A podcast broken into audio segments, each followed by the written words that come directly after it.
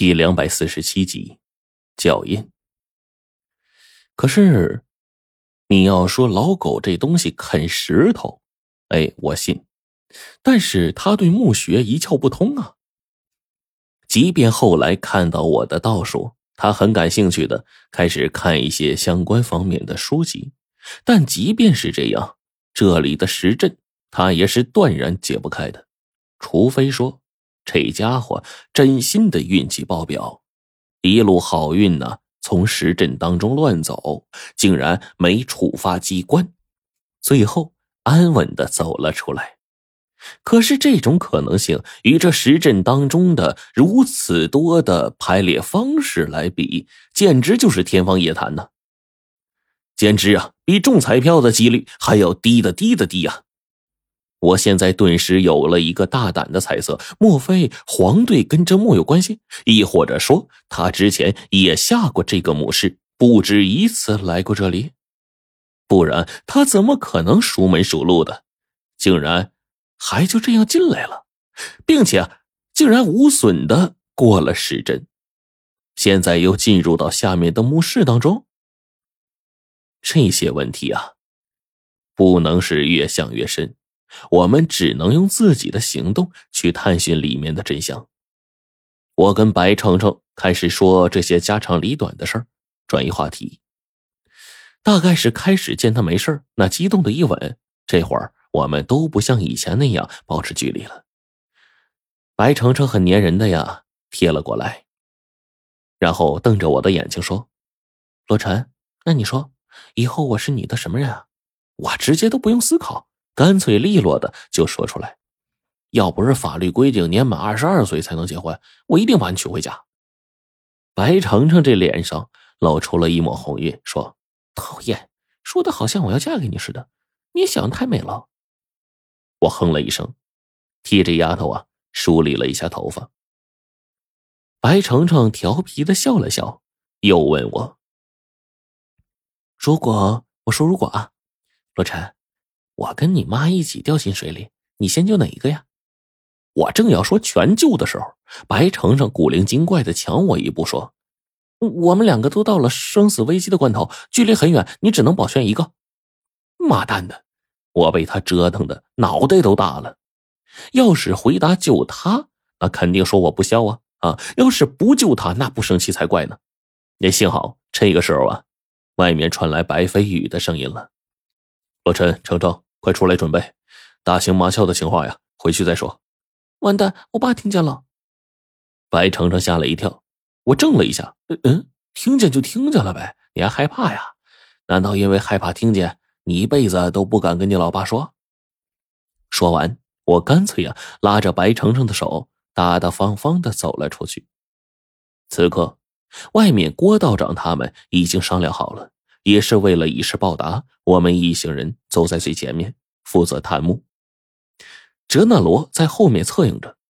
这一次，我们打算团结起来，一起进去看看那里面的东西。因为面前这些哲那罗身上的阴气啊，太过厚重了。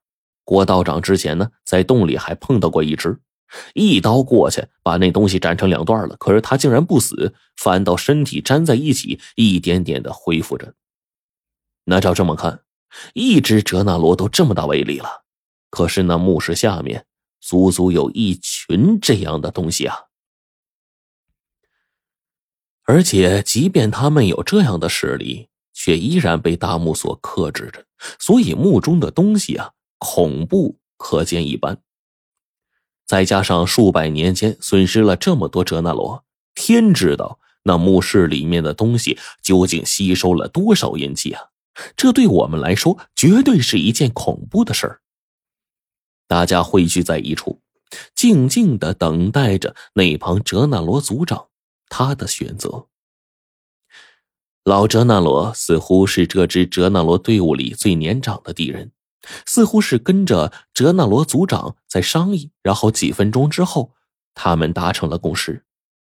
狗子叔对我们说：“族长和哲那罗婆婆商量。”把孩子留在原地，留下四十多个人看守，剩下两百多人全都跟随在后面。这一次要拼一拼，搏出一片自由。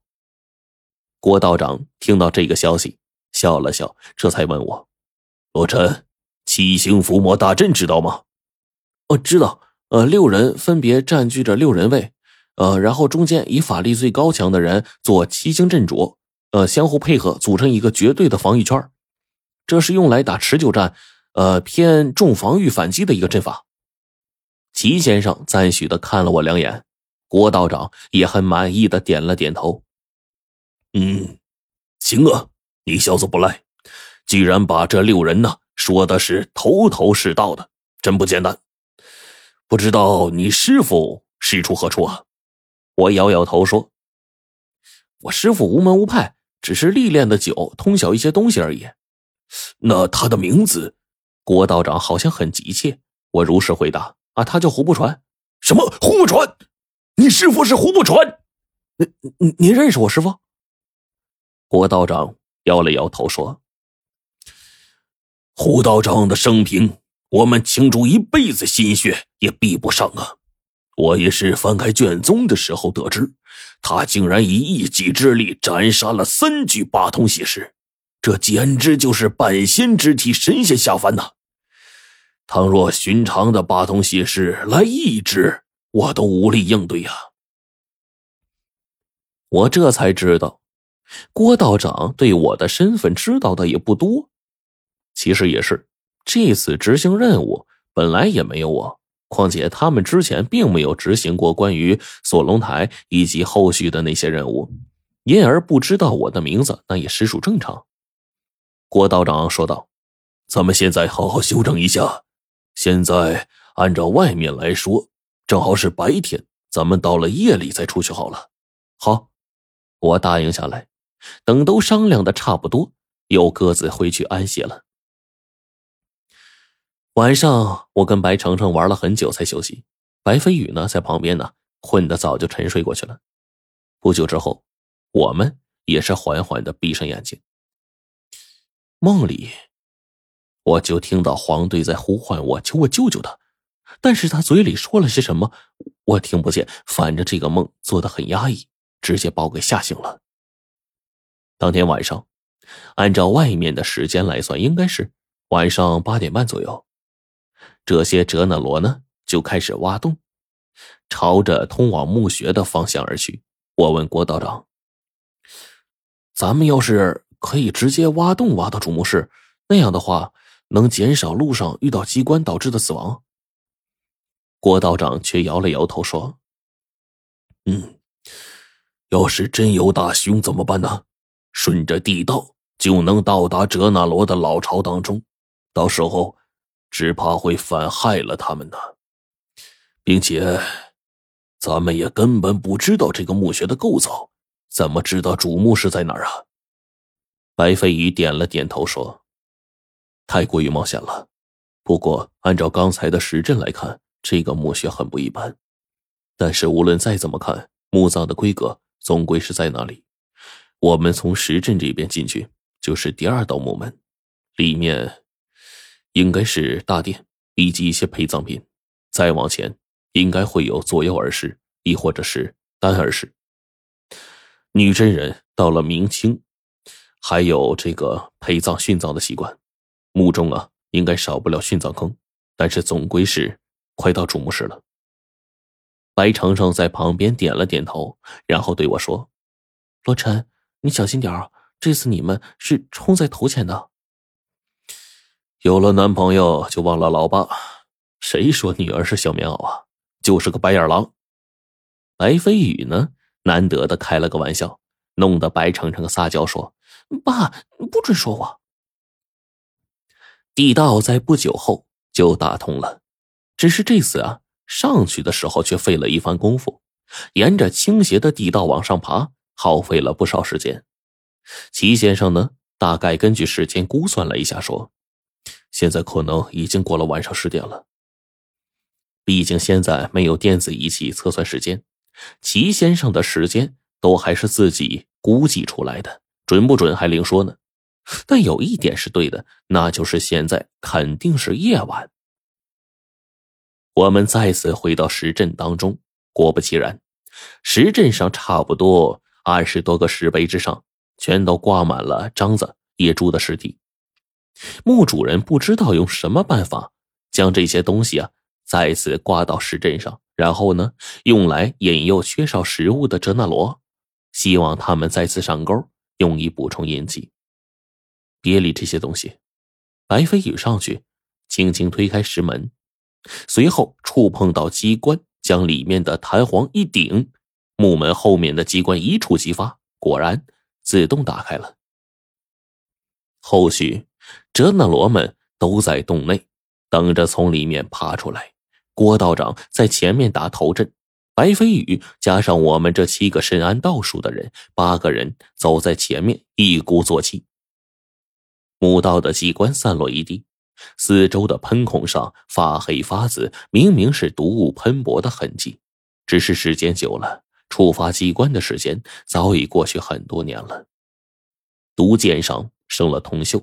满地散落，有的依旧是腐朽了，足见这墓之前是有人进来过的。白飞宇小心翼翼的一路探查着机关，但这一路上啊，再也没有了机关和危险。往里是二层大殿，上面的文字很多，但仔细翻译过来，竟然都是晏殊、刘勇，甚至是李清照的词曲。除了这些之外，别无他物，当中啊还堆积了很多的陪葬品，上面沾染大量的灰尘、金器什么的，已经被灰尘全都遮盖住了光泽，也不知道多少年都没有人动过了。白飞宇提醒我们不要乱动，小心冥器上有剧毒。再往前走过了这殿中的陪葬品，往前便剩下了三条路，这三条路。正中是通往主墓室的，这肯定是没错了。两面不是耳室，那就是陪葬坑。我们在这些灰尘中竟然找到了全新的脚印，而黄队在不久前正是从这里进去的，而且我自己看这些鞋印的大小，跟黄队那边是极其符合的。可是，沿着黄队的路。他走的是右边这条路啊，而不是直接前往主墓室。这之前呢，白程程给他普及过一些墓中知识，可是他怎么会直接去了耳室呢？这个是让人不解的地方。白飞宇的目光落在郭道长他们身上，说：“咱们直接前往主墓室，还是去救人？”郭道长跟齐先生一看前方的脚印。也都陷入了沉思啊。